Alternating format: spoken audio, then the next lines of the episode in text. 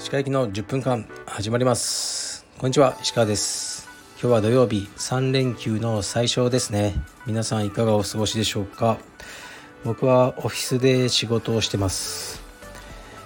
とですねまあ雪ですよね東京。すごい雪降っちゃって、ね、道場の前もツルツルで僕も転んじゃいましたね。うん。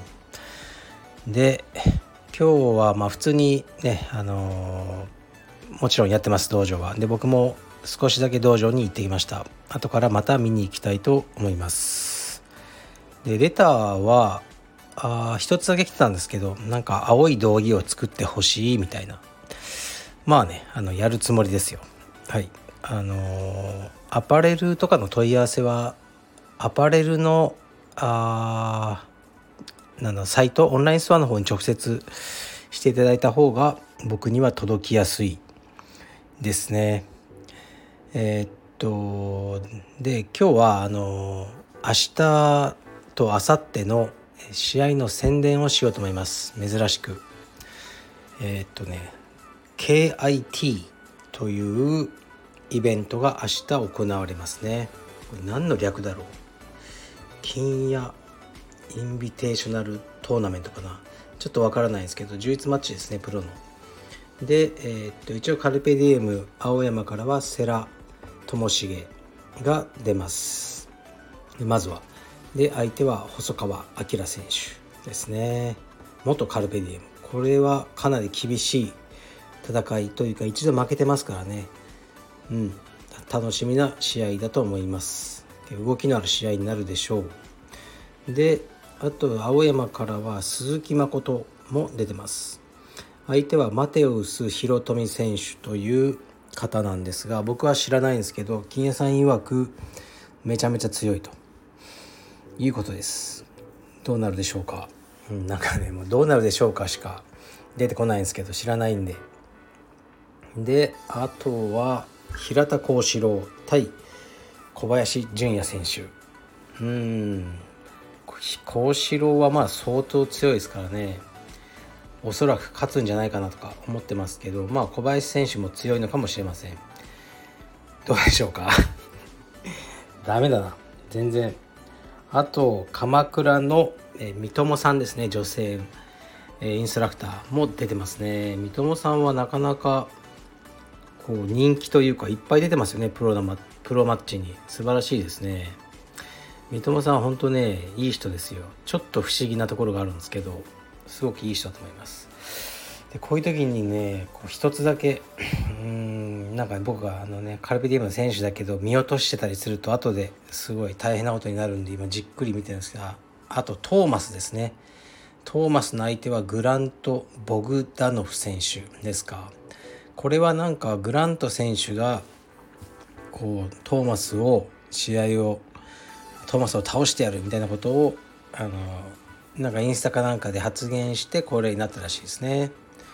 うんまあトーマスもそうですねもうマスター世代になって以前ほど練習はしてないと思うんですがうんやっぱりまあまだまだ強いと思うのでねなんとか勝ってほしいと思いますね。下馬評だともしかしたらグランド選手の方がまああのー、ねみんなのなんか評価は高いのかもしれないですね。最近の若くて勢いのある選手ということで。そしてえー、っと今カルペディウム三田のえー、っとなんだっけインストラクタースタッフをしている高橋樹キッズクラス出身ですね。と石井春選手。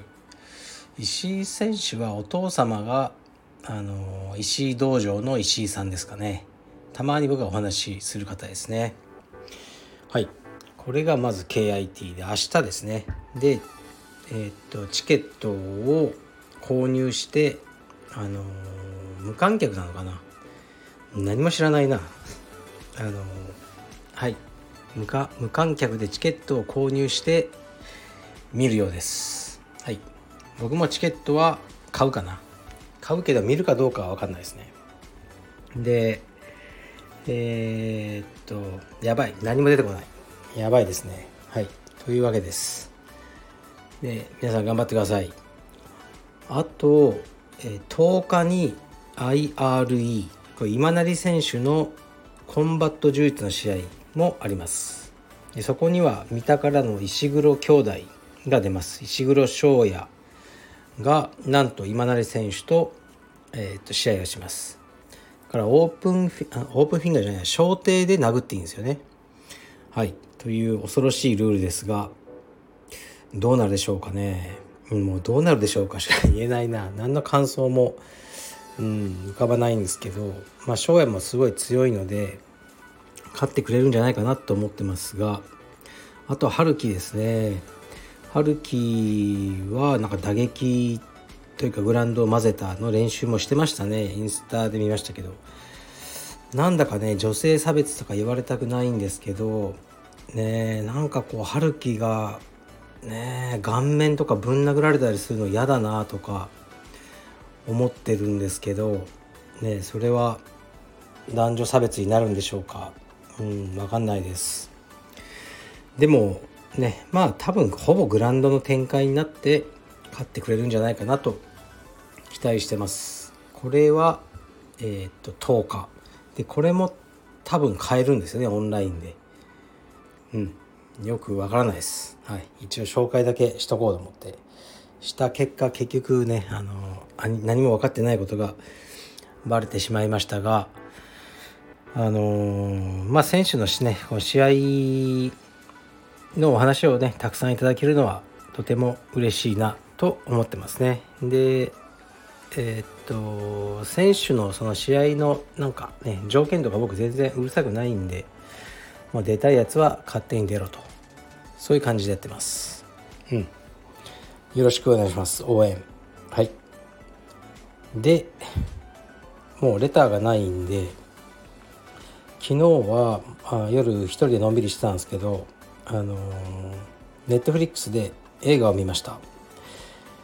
えー、とかねいろいろコメディとか見てたんですけどちょっと気になってた、えー、僕サスペンスというか好きなんですね映画吉岡里帆さん主演の原作は韓国映画らしいんですが「見えない目撃者」というのを見ましたね。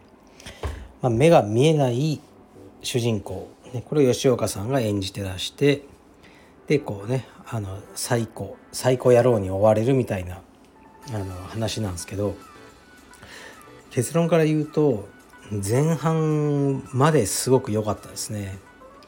でもラストでずっこけちゃったというか、まあ、ありえないだろうツッコミどころの連続で、まあ、見てない人もしあれだったらねもう消してください最後ねこうもうね10人ぐらい殺してるあの、ね、女の子を切り刻んだり目くり抜いたりしてそいつが立てこもってるあのアジトをが分かるんですよ。